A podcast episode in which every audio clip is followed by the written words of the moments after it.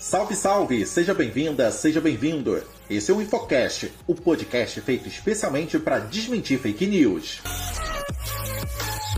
Oi, eu sou o Pablo e hoje eu tenho a companhia da Carol. Salve, salve, Carol! Salve, salve, Pablo! Circulou nas redes sociais uma teoria de que foi descoberta uma cidade perdida na Amazônia, chamada de Ratanabá. A cidade teria sido soterrada e seria a capital do mundo há 450 milhões de anos. A história começou a ser divulgada por uma entidade sem vinculação com o Instituto de Pesquisa de Universidades ou órgãos oficiais. Além disso, nenhum dos supostos pesquisadores do Instituto informa o currículo Lattes ou dá quaisquer evidências da descoberta da tal cidade. Ratanabá também não está em nenhum estudo acadêmico ou artigos de publicações científicas. Outro ponto que descredibiliza a história é o fato desse mesmo órgão defender teorias nunca comprovadas, como por exemplo a de que a Terra não é redonda e a existência do ET Bilu. O Instituto também faz parte de movimentos anti-vacina. A única descoberta sobre Ratanabá é que essa história é mais uma fake news. Fake news. A teoria de Ratanabá conta que a cidade foi construída pelos Muril, denominada como a primeira civilização da Terra. No entanto,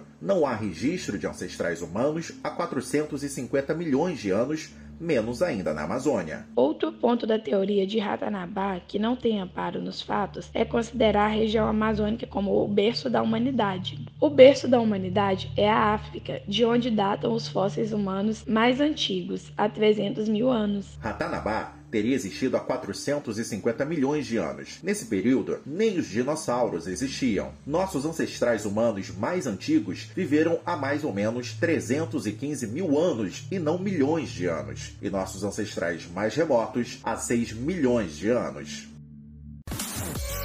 O Infocast também está nas redes sociais. Siga o arroba Projeto Infocast no Instagram. O Infocast é um projeto do Instituto Federal Sudeste Minas Gerais. Este projeto tem a produção de Jean Carlos, Caroline Duarte, Matheus Costa, Pablo Campos e Rony Santos.